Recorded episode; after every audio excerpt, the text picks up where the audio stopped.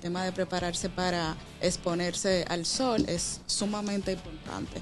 Lo primero es que eh, debemos tener una rutina ya en casa que inicie con su protector solar, que eso es lo más importante de la rutina.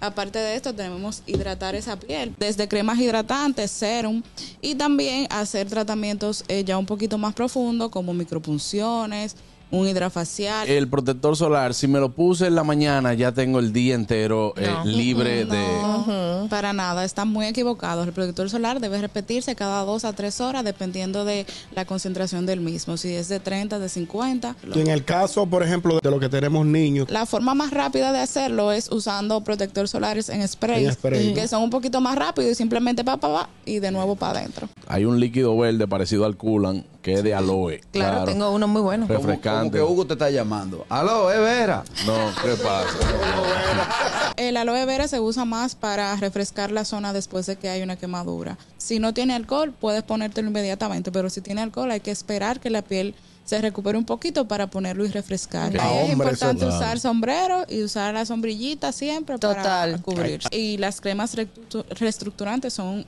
o sea, son el punto más importante. Lo chulo de eso que tú el que te saluda te dice, dime ñonguito, pa, humano Ay, Dios mío. sin una puntería.